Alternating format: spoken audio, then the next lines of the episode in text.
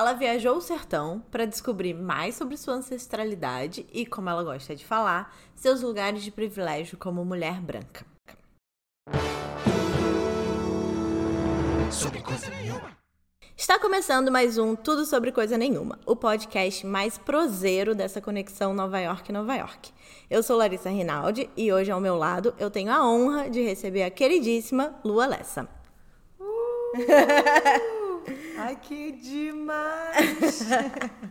Hoje, Mila Coutelo, a co-host desse podcast, não pode gravar, mas eu trouxe essa convidada generosa, incrível e mais do que especial. O formato vai ser um pouco diferente do normal. Menos uma conversa e mais uma entrevista, porque do lado dessa mulher eu só tenho que escutar mesmo. Então eu quero começar sabendo da sua viagem pelo sertão. Da onde nasceu essa necessidade de ir atrás da história da sua família e viajar ao sertão sozinha? Correndo o risco de ser muito nada original, eu te pergunto: que bicho te mordeu? Ai, que delícia! obrigada, obrigada, obrigada, obrigada pela soma, antes de mais nada. Eu tive a honra de conhecê-la numa roda de escuta, então já começamos aqui com uma troca bem latente. E vamos lá. Eu acabei voltando, fazendo essa, esse retorno para o sertão. Eu sou do Recife, sou pernambucana, brasileira. E um belo dia eu me vi numa sala falando que eu não era feminista e que eu queria entender um pouco mais sobre essa questão. Eu estava estudando, lendo, assistindo e escutando, escutando, escutando. E voltei para o Recife para encontrar minha avó e decidi fazer uma viagem, que eu comecei essa viagem com a minha amiga Dani Siqueira. E fui atrás da minha história, da história dessas mulheres da minha vida, que vinha através da minha bisavó, fui querer escutar relatos de como foi a adolescência de minha mãe. E minha bisavó vem lá do Juazeiro do Norte. E eu decidi pegar um carro, tive a honra de ter a Dani comigo nesse primeiro momento e fui voltando e foi incrível, porque eu fui encontrando tias, primas, amigas, só que aí eu ainda tive uma ideia de ficar fazendo live no meio da estrada e perguntando quem podia me receber e me dar a honra de eu adentrar para passar um café, para fazer um xixi. Muitas casas eu fui acolhida, dormi, dormi em rede, estacionei o carro, ficamos dentro do carro. E essa necessidade veio de eu realmente conhecer a minha real história, de eu escutar essas mulheres.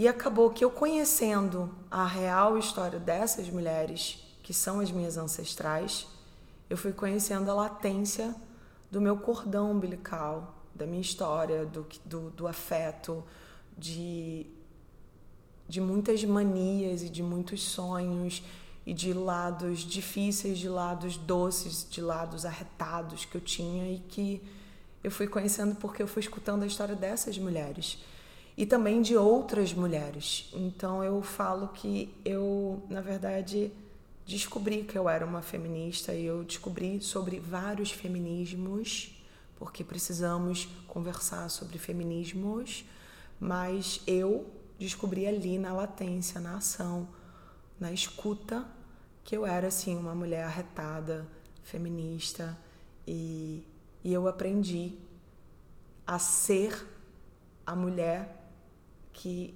outras mulheres já estavam sendo há tanto tempo. Perfeito. Tá vendo por que, eu vou só escutar aqui? É, aproveitando, o que, que é o lugar de escuta? Então, é, como, como eu falei, é, quando eu volto para o sertão, não existe projeto, não existe nada. É, a gente dá esse nome, eu e a Dani, um dia a gente para e tem uma plaquinha assim, um dedo de prosa, é, tipo aquelas plaquinhas que você vai chegando, né? Sempre um convite, tipo, onde comem dois, comem três, onde dormem três, dormem quatro. Aquela coisa maravilhosa que o Nordeste tem. É, e que quando você sai do Nordeste e chega em outras cidades é muito difícil porque a gente tem essa coisa do acolher, da soma. E para mim, inclusive, foi bem difícil, porque eu saio do Recife, vou para o Rio de Janeiro e lá no Recife, se dá a hora da janta, é descaso tu sair. Porque teu prato tá na mesa, a tua macaxeira já tá cozida, já tá tudo ali. E eu ficava naquela de sair e ser de caso. Só que ali era difícil, era diferente. É louco você estar tá na hora da janta na casa de alguém. Não em todas as famílias, claro. E aí, quando eu vi aquela placa, foi automaticamente num lugar de afeto. E aí eu virei para Dani e eu falei: Comadre, essa nossa viagem vai se chamar Dois Dedos de Prosa. E a gente começou com dois dedos de prosa e um café.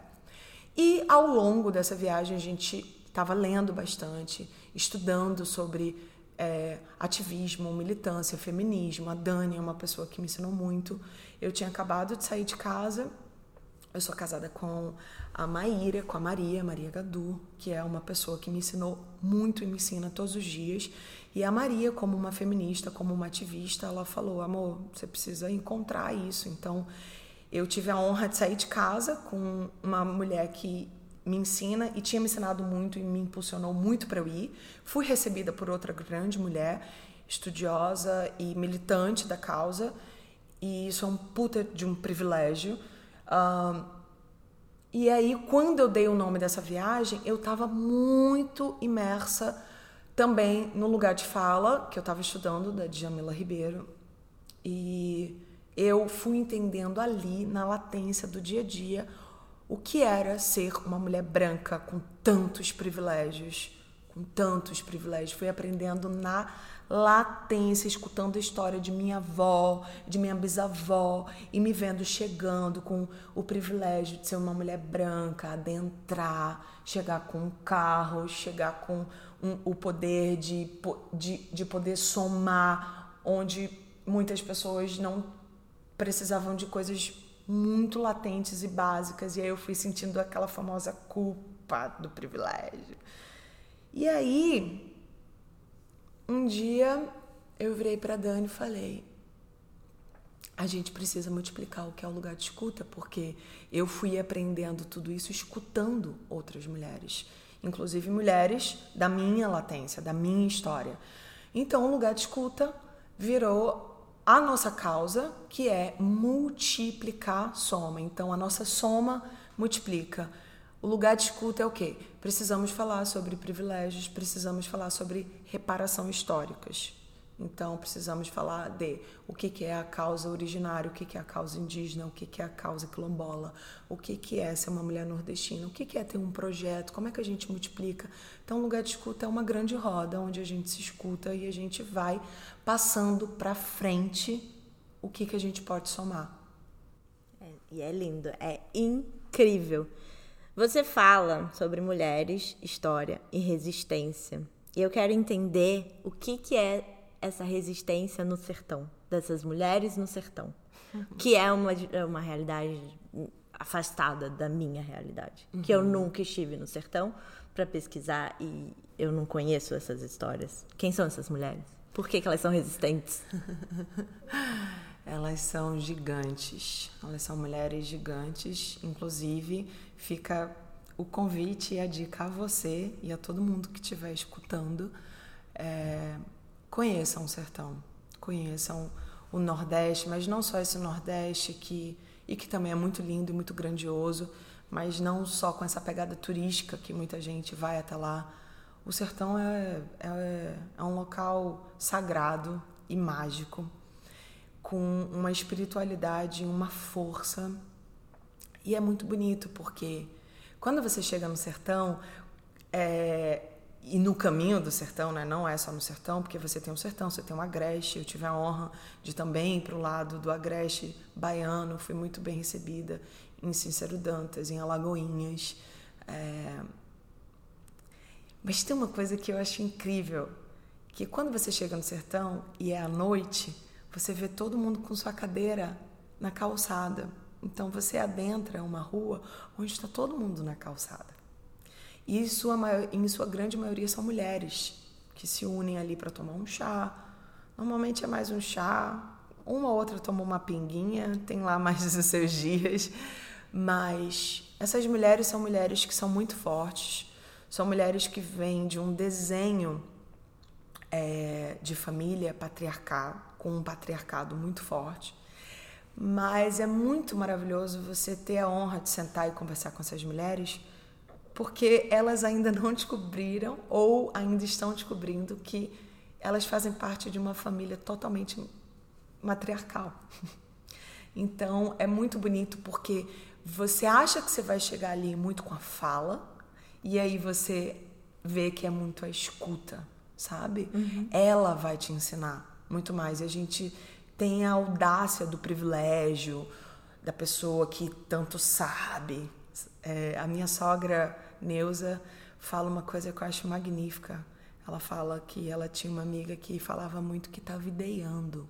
Eu tô aqui ideando. Ô minha filha, eu tô aqui ideando. E ela sempre fala isso para mim.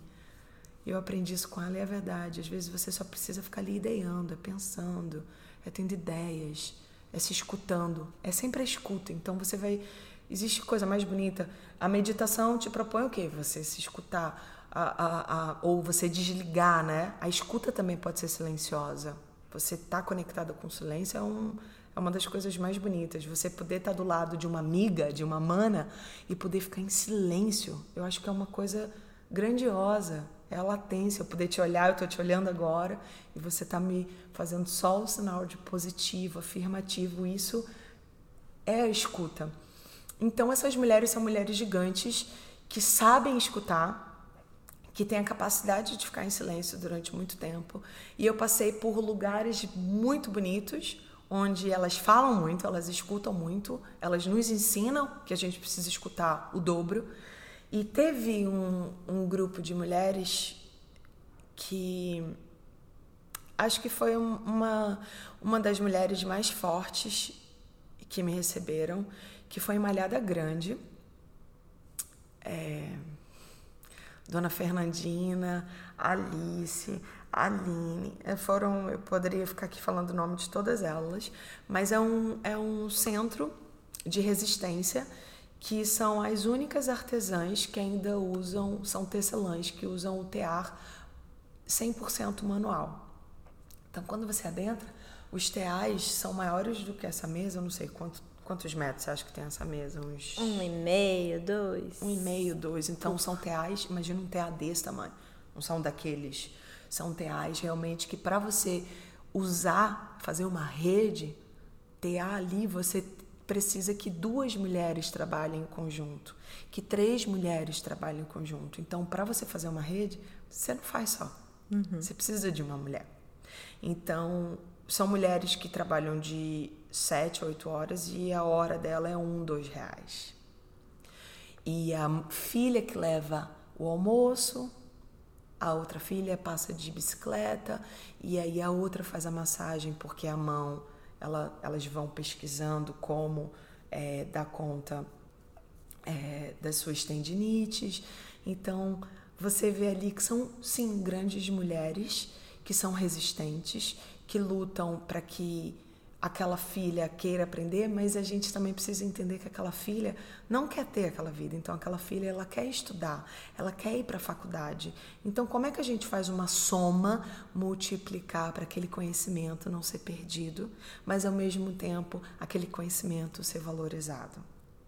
Então aquela filha traz o que? O e-commerce que ela aprende na faculdade. Aquela filha vai trazer o que? A informação para aquele produto ser valorizado de outra forma. E isso é a soma multiplicando. Então, são gerações que, que a gente precisa que não abandonem, mas também a gente precisa respeitar que são gerações que querem essa melhoria. Então, essas mulheres sertanejas são as mulheres que acordam, que alimentam, que educam e que estão com a unha linda ou estão com a unha maravilhosa porque estão simplesmente cortada. São as mulheres que estão com suas pernas feitas. E o que é uma perna feita? E aí a gente vai chegando em outros lugares de feminismos e de latências.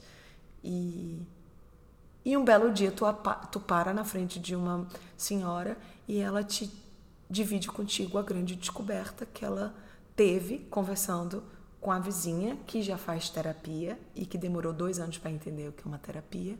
E ela fala: Ô oh, mulher, o que tu tem é a famosa da depressão. Como é que a gente aprende com essas mulheres que nem sabiam o que significava depressão? o quão gigantes elas ficam pela descoberta da depressão. É tocante. É tocante. Então, nem, nem vou, vou parar, calma aí. Dá um, um segundo para chorar. É, várias vezes você fala em multiplicar, somar e trocar. Essas não são palavras que estão naturalmente introduzidas uhum. nos nossos vocabulários. Então eu queria que você falasse um pouco sobre o seu encontro com essas palavras. Perfeito. É... Vou fazer um desafio. Tá. Vamos lá. É... Como você pode. Não precisa me responder agora. Vou fazer duas perguntas e aí você me responde. Como você pode ajudar um projeto social? Pensa um pouquinho e para vocês também fica esse desafio. É, agora, como você pode somar a um projeto social? Ajuda é uma palavra linda, mas infelizmente em 2019, no momento que a gente está vivendo, ela está muito conectada a uma ação assistencialista. Então, ela automaticamente diminui muito a quem vai receber. Ela te coloca num, num local acima. Quando eu pergunto como você pode somar, eu te incluo. Eu acho que eu te, acho que tu chega com mais garra. Eu acho que tu chega com mais vontade porque ajuda tu dar e, e te dá a liberdade de você dar e ir. E o somar, o trocar, o trocar é o que? É uma troca. Tu vai falar, eu vou falar. Tu vai escutar, eu vou escutar. Tu vai, tu vai fazer, eu vou fazer. Então, foram palavras que eu acho que eu coloquei e que eu descobri. Eu não, não sei dizer como, e eu acho, eu sei dizer quando foi. Foi nessa descoberta de redesenho, de angústia, de culpa. Eu queria ser uma pessoa e eu estava com muito privilégio e não estava legal. E eu sentia muita culpa por estar tá num momento tão bacana e não tá legal. Então eu acho que essas palavrinhas mágicas, somar, trocar, multiplicar, me colocaram num local de constante aprendizado. E eu acho que a gente pode somar mais o todo do que ajudar, do que doar. Doar é lindo, não tenho nada contra. Mas eu, eu Lua, prefiro multiplicar a soma. Você sente como se fosse um pouco elitista? Sim, pode ser. Também. Eu, eu entendo. É muito bom. Eu sou do Sudeste, você mora lá agora. E a gente foi criada, eu fui criada de maneira bastante elitista. Sim. O que eu posso fazer para mudar isso é o que eu estou fazendo agora. Mas até certo ponto da minha vida eu não tinha uma opção. Porque eu não tinha é, embasamento para questionar. Mesmo sendo aquariana, que é minha essência questionar. Mas eu não tinha muito como, né? E olha que interessante, você falou isso e me remeteu a outro pensamento. Talvez também pelo, pela minha dedicação em estudos e que foi sempre tudo muito difícil, porque eu venho de uma família muito batalhadora, pernambucana, é, eu tive a sorte, a alegria e a honra de casar com uma mulher que também vem de uma família extremamente batalhadora e com mulheres gigantescas. É, e a nossa união é, é uma constante luta para multiplicar essa soma e essa troca constante. Eu e a Maria, a gente, a gente acredita que a gente tem esse compromisso com as nossas ancestrais, com a nossa presença nesse mundo. Eu posso falar por mim que teve uma hora da minha vida com tudo que eu construí de trabalho, de estudo, que o que eu fui recebendo, sim, me colocou no lugar de culpa, até por ter que lutar muito e quando vem vindo. Mas tem uma coisa que quando você vai lendo, a gente não pode ter culpa do que do que a gente vai Isso é legal falar porque tem muita gente que acha que tem que renunciar. A gente, eu só acho que a gente pode receber tudo isso e ver qual é a forma que a gente recebe isso, porque a gente não precisa de tanto. A gente pode ter esse tanto e redesenhar esse tanto. Então eu acho que vem desse redesenho mesmo, sabe? É, do tanto que a gente vai absorvendo. Vai absorvendo e vai aprendendo. Incrível.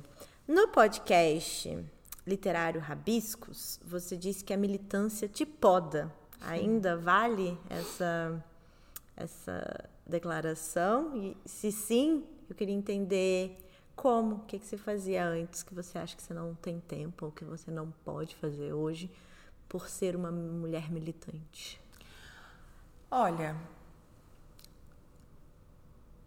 não poder fazer, eu acho maravilhoso. A gente a gente estava conversando um pouco disso, né? É, eu acho que tem uma coisa que como ativista eu é constante o estudo e é constante as pessoas que a gente vai conhecendo, né? Então, por exemplo, nesse mesmo podcast eu adoro falar disso porque eu falo inclusive da questão do feminismo, né? Que um homem não pode ser feminista. E hoje em dia eu já não falo mais isso, não multiplico mais isso. Eu falo que um homem pode ser feminista e que a gente precisa de homens feministas, porque a gente precisa de aliados à causa do feminismo. Como eu sou aliada da causa negra, como eu sou aliada da causa indígena, mesmo a causa indígena sendo a causa de todos nós, porque ela é a nossa história, ela é originária, ela é a sua causa, ela é a causa de todo mundo que está escutando. Uma vez que essa pessoa é brasileira e uma vez que o mundo precisa da Amazonas para respirar, para sobreviver e por respeito a todos esses ancestrais. É, então, eu acho que tem um momento que quando o teu corpo é um ato político, ele sim, tem momentos que ele tem limites, que ele te não sei se eu continuaria com podar, mas eu acho que tem uma hora que imagina, por eu ser uma mulher, mulher lésbica, casada com uma mulher, eu acordo, o meu corpo já é político. A minha relação é um ato político. E isso para mim hoje em dia eu entendo que eu preciso ressignificar e falar, porque eu não posso silenciar isso, porque eu adoraria que isso não precisasse ser uma luta, né? Como uma mulher lésbica. Eu adoraria que eu não tivesse que ter que estar tá comemorando é, em outro lugar. eu adoraria estar tá comemorando de outra forma os 50 anos do Stonewall. Eu adoraria não ter que falar que o casamento é, homossexual é, só é legal em 25 países e não em 72 países e que em 14 países ainda é, prisão, é pena é, é, é, prisão por 14 anos em 13 países é pena de morte. Eu adoraria. Então, não tem como ter momentos é, de eu achar, tem hora que eu não, não quero estar tá ali, porque estar tá ali me coloca num local de, de exaustão, de cansaço. Mas vale a pena e fica aqui mais uma reflexão do que é o lugar de escuta. Eu, como mulher branca privilegiada, não é um privilégio eu falar que eu estou cansada. Enquanto uma mulher negra, enquanto uma mulher indígena está aí excessivamente, não só por estar se relacionando com uma mulher, por existir, pela, pela pele, pelo jeito, pelo cabelo, pelo tudo, ela acorda, ela se olha e ela. Então, sim, tem níveis e a gente precisa repará-los e pensar nisso o tempo todo. Eu tento levar isso comigo o tempo todo, o tempo todo, o tempo. Então, quando me dá o cansaço, eu falo, ok, o que, que eu faço para descansar? Descansei? Vamos que vamos, vamos lá. É isso. Não sei se você sabe, mas eu sou casada com uma mulher também. E eu queria muito que também a nossa festa, a nossa fosse só mais um dia, mas ele não foi só mais um dia. Ele foi um dia que eu reuni um, uma parte da classe média carioca para celebrar o amor de duas mulheres. Ó, ó, ó, quão potente isso é. Sim. E quão, quantas famílias tradicionais estavam ali, ditas tradicionais, né? Aquela, É verdade. entende? Comemoraram? Óbvio. Muito? A gente casou no dia que o Harry casou.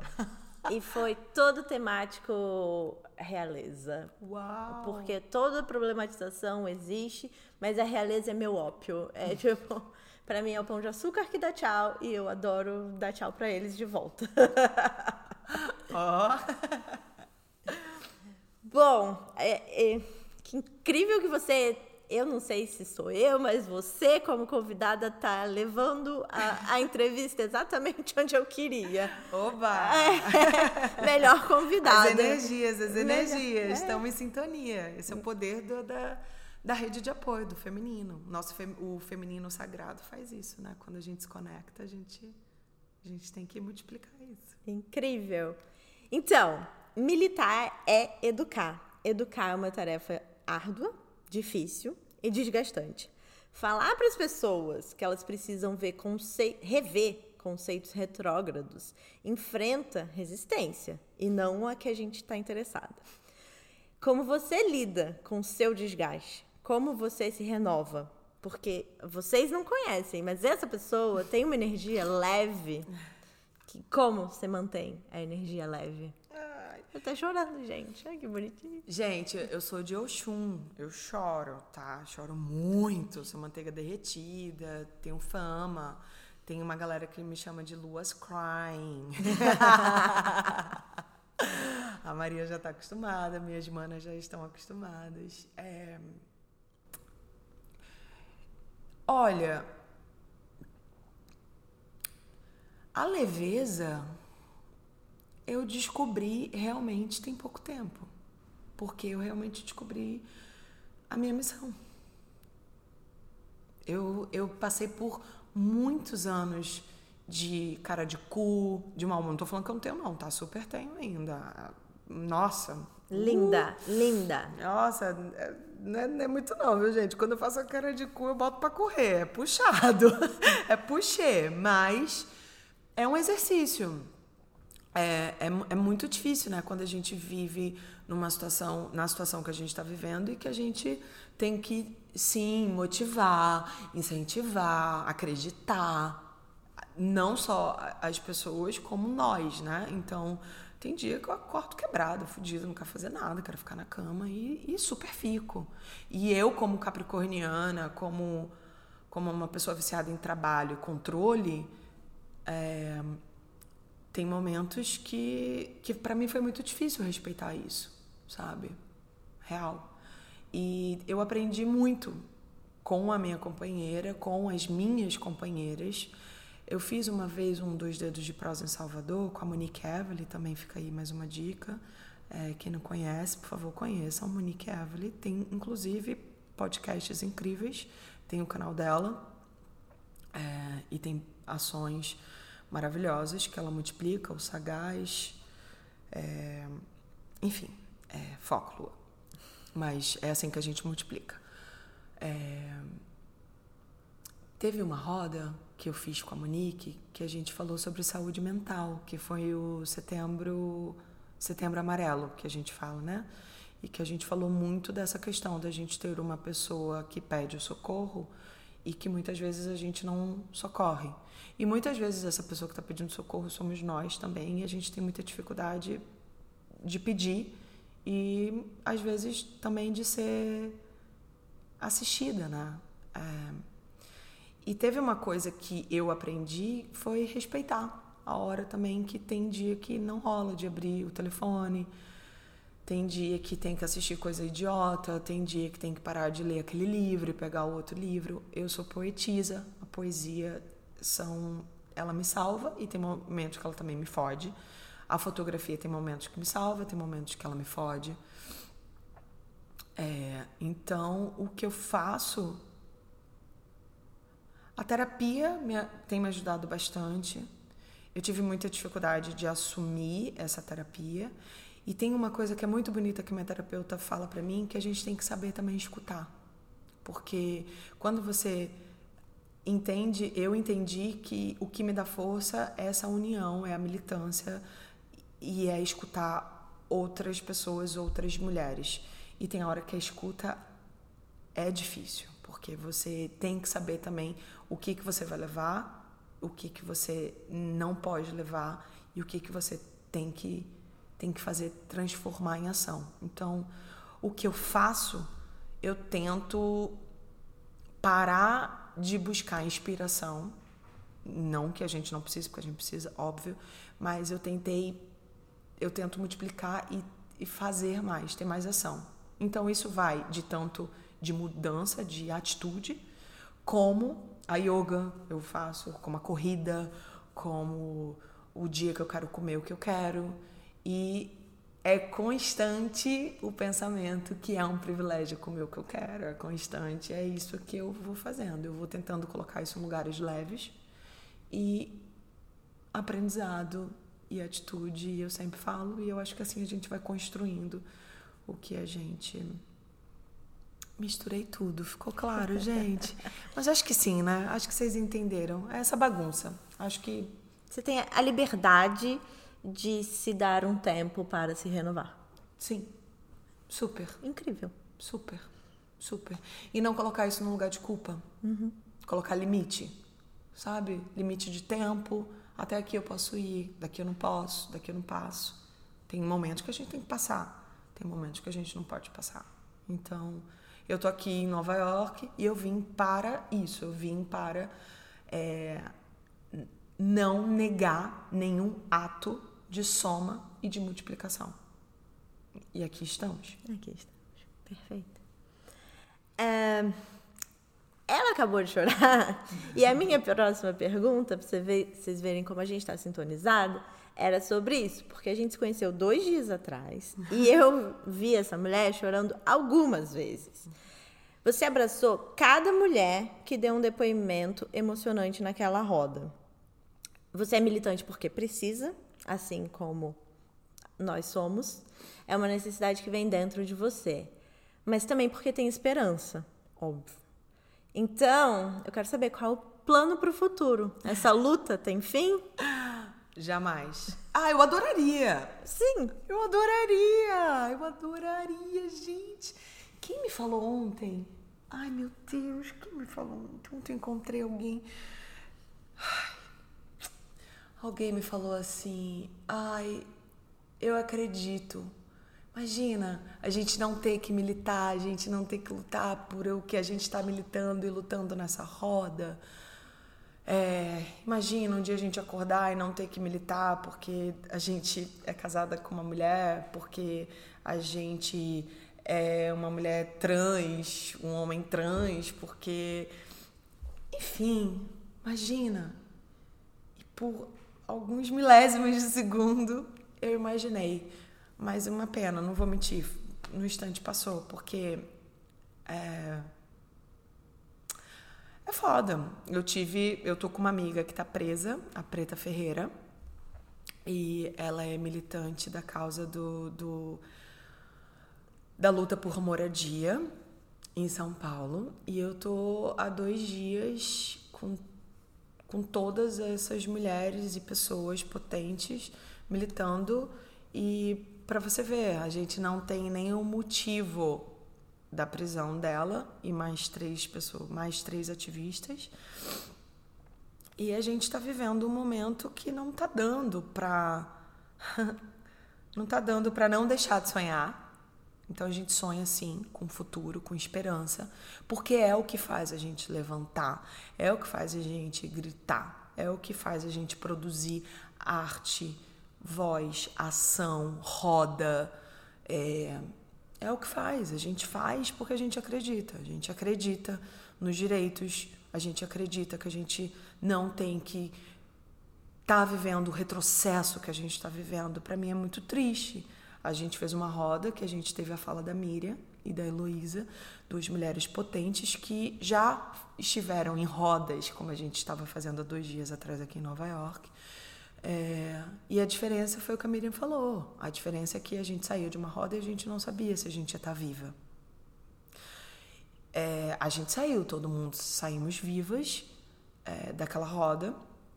Mas eu me lembro quando a Miriam falou assim: É, mas é muito triste para mim ainda ter que falar para vocês que hoje tá pior do que era no nosso tempo.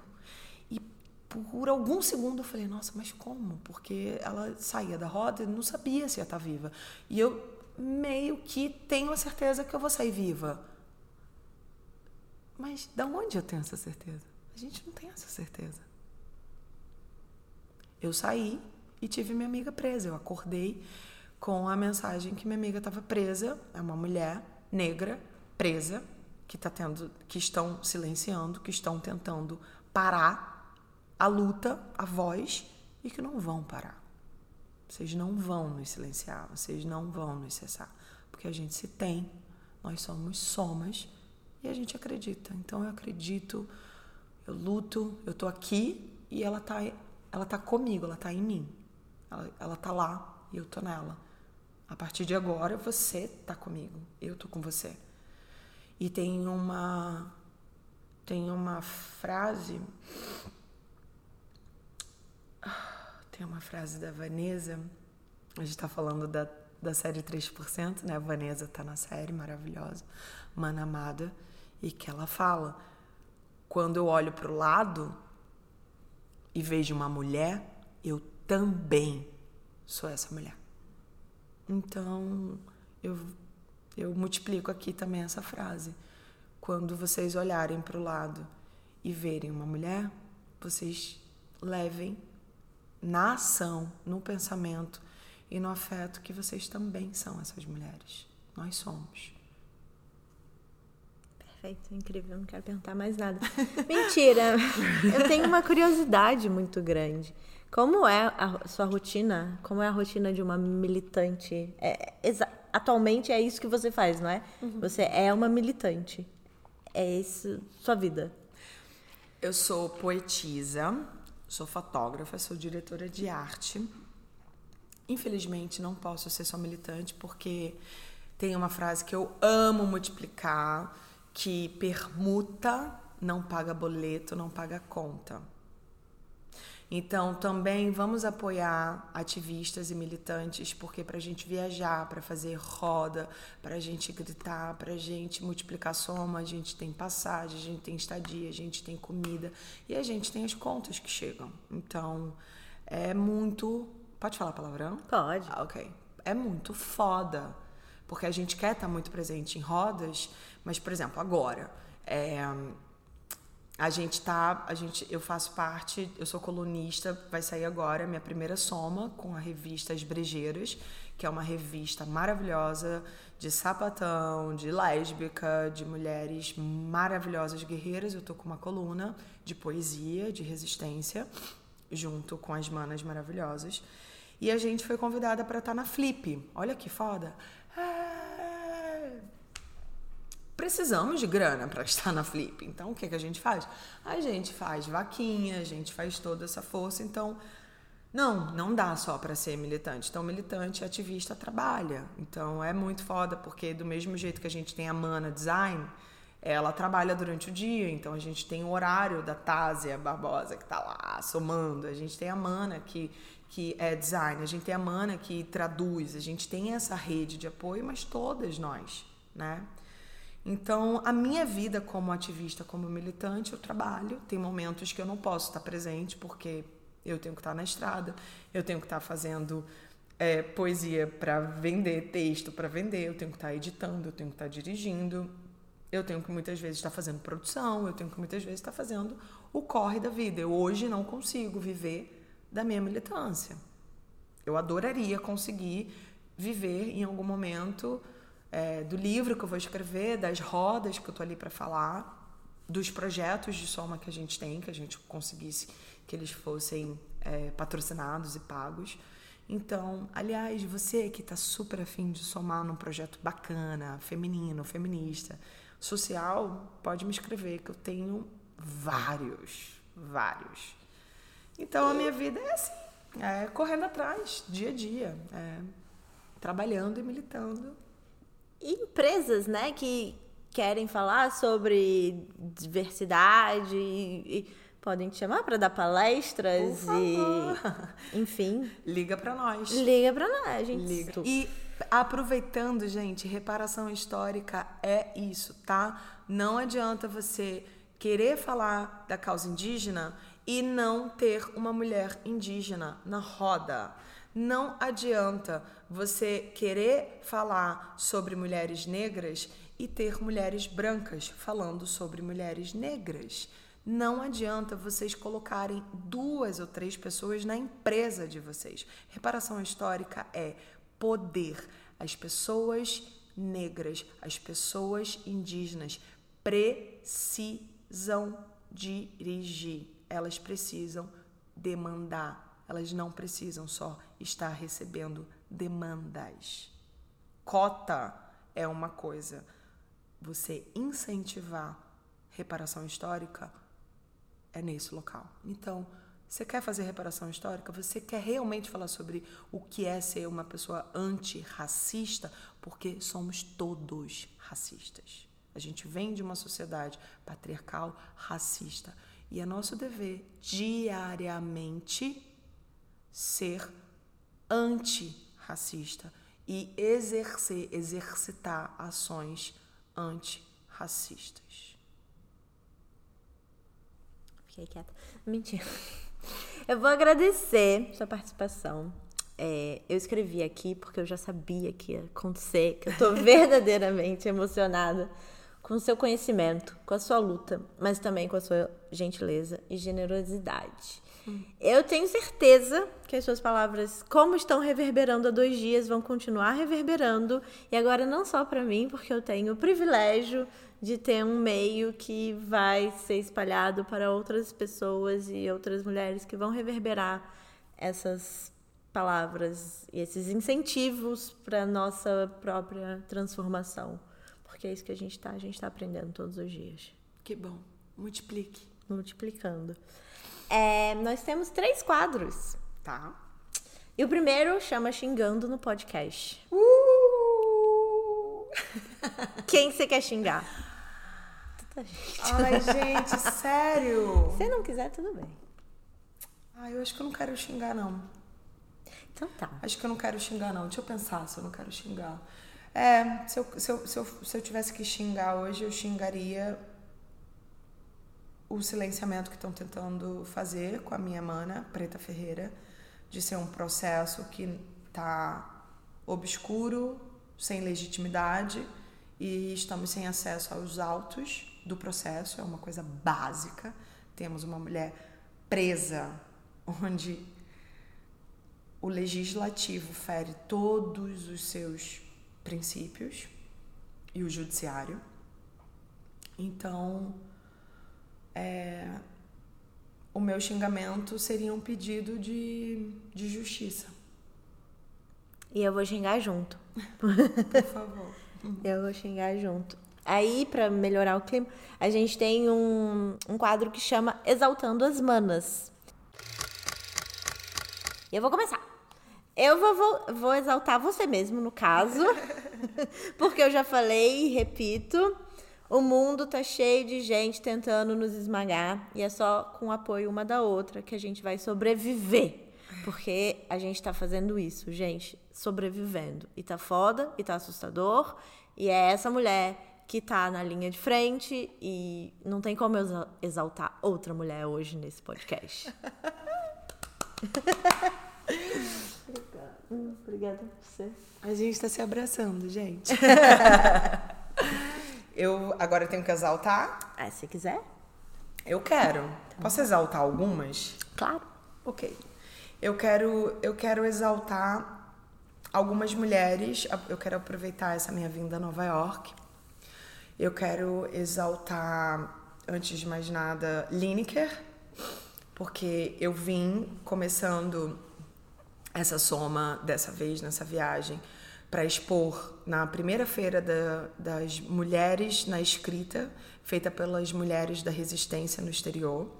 E a minha obra não existiria sem ela. Então, eu quero exaltar, antes de mais nada, Lineker. Eu quero exaltar Juliana Baggio, que é a minha mana, que está me acolhendo, é minha amiga. Eu morei quatro anos em Nova York desde que eu cheguei. É, Eu fui muito sempre acolhida por ela.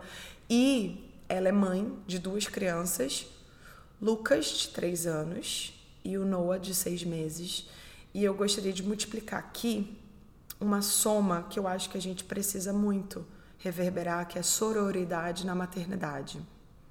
É uma mana que eu tô, vou ficar praticamente, tô indo embora sábado, dia 29, de Nova York, e tô levando comigo o aprendizado de somar no dia a dia de uma mulher mãe.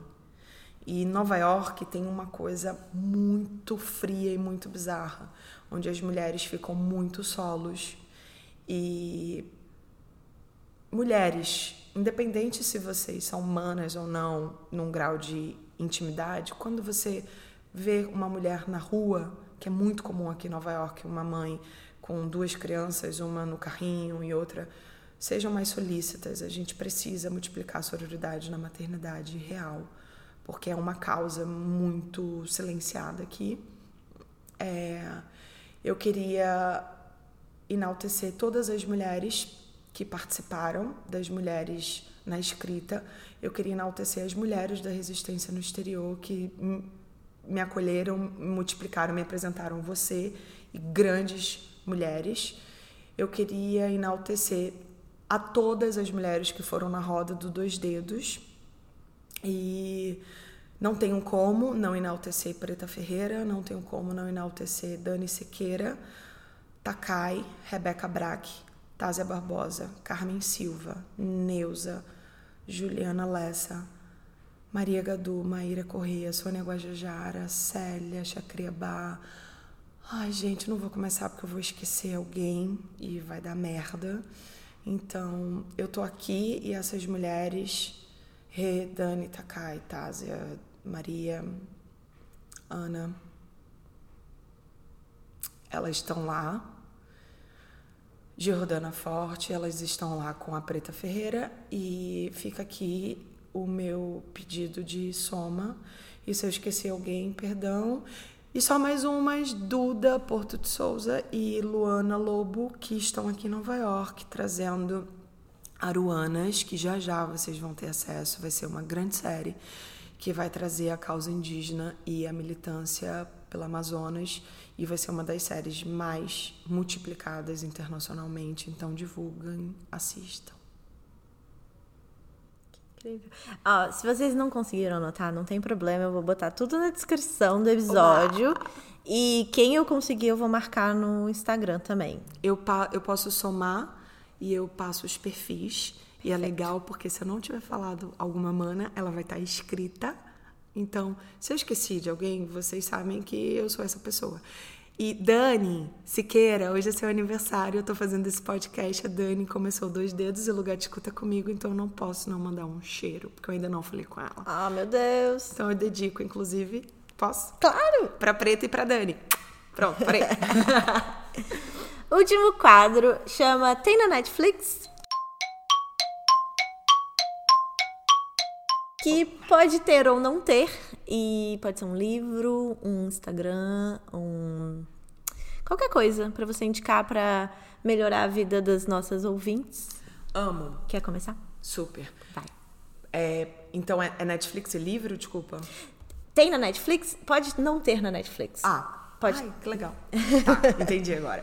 Eu queria, então vou começar pelo, é, eu vou começar pelo livro eu queria muito indicar um defeito de cor, Bíblia Barça, total.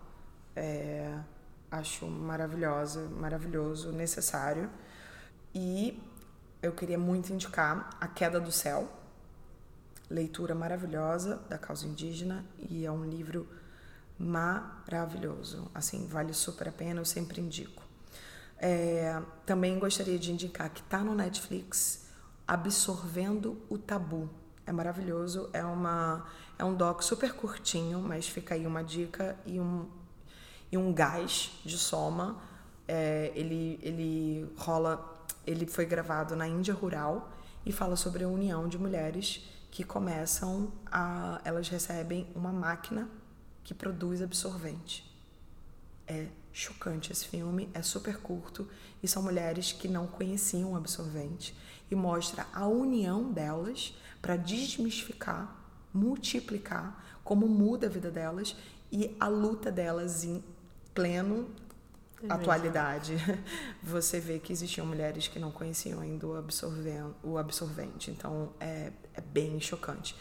E a última dica que eu queria multiplicar, trazendo um pouco da pauta com, como direção de arte, eu queria indicar o videoclipe da Maria Gadu, que se chama Mundo Líquido, que eu, Maria e Rebeca Braque dirigimos no Rio Negro e fica aí uma música, uma reflexão e um poder artístico para a gente realmente olhar para os nossos ancestrais e para onde estamos e realmente adentrar no Rio Negro, no Amazonas e na causa que todos nós precisamos apoiar, somar, multiplicar e lutar.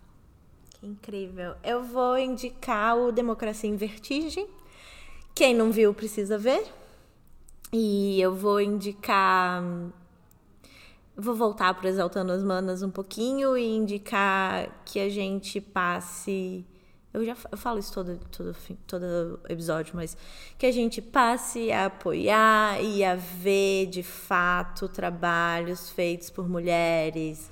Que quando a Lua fala que ela dirigiu um videoclipe que tem que ela é uma mulher militante, então provavelmente muitas mulheres estavam na equipe desse videoclipe é, e o quão poderoso isso é, ao invés da gente ficar exaltando uh, artistas que surfam na onda. Maravilhoso. Né? Que todo mundo sabe que eu tô com ranço de um monte de gente. Posso Pode. somar? Adorei. Eu tinha deixado pro final. A gente tá no final? Tá. Oh, você quer falar mais? Pode falar. Eu queria. Não, eu, eu deixei pro final mesmo com, o meu maior statement. É, a gente falando desse doc, eu não posso não enaltecer e não trazer Marielle presente. Eu mando todo o meu salve, meu respeito, minha soma, que eu ando lado a lado com minha mana, Mônica Benício, viúva de Marielle Franco. Inclusive, Mônica, que fez a minha ponte com as mulheres da resistência no exterior. E quando eu estive em Nova York pela última vez, Marielle, mana, foi executada e Lula foi preso preso político. Então, eu retorno aqui, ele continua preso, a gente continua com Marielle sendo multiplicada, semente em vários países. Então, Marielle presente e que todo mundo continue enaltecendo as hashtags e lutando por justiça para a gente chegar numa, num desenho do caso de quem mandou matar Marielle Franco. Onde as pessoas podem te achar? As pessoas podem me achar no Instagram, arroba lualeca, com C, porque o meu Lessa é com C cedilha, então eu fico lualeca. E só me mandar um direct, eu também estou no Twitter, é tudo lualessa, com C cedilha, tudo lualeca. Sou eu. E o meu é arroba NYCLady. E a gente é o arroba tudo sobre coisa nenhuma no Instagram. No seu Instagram tem parte da sua viagem? Tem, tem o Instagram do Dois Dedos, que a gente está retomando agora. É dois, arroba dois, número dois, tá, gente? Não é escrito. Dois dedos de prosa, ponto, soma. E tudo que a gente faz, quem puder multiplicar, a gente sempre multiplica hashtag nossa soma multiplica. É isso. Nossa soma multiplica. Muito, muito, muito obrigada. Muito, muito Você obrigada. é muito linda, Somos. muito incrível, Somos. muito generosa, muito maravilhosa. Somos. E tem um abraço. Você também. Obrigada. A gente se tem. É isso. É, a gente se tem. Beijo. Obrigada, beijo. Sobre coisa.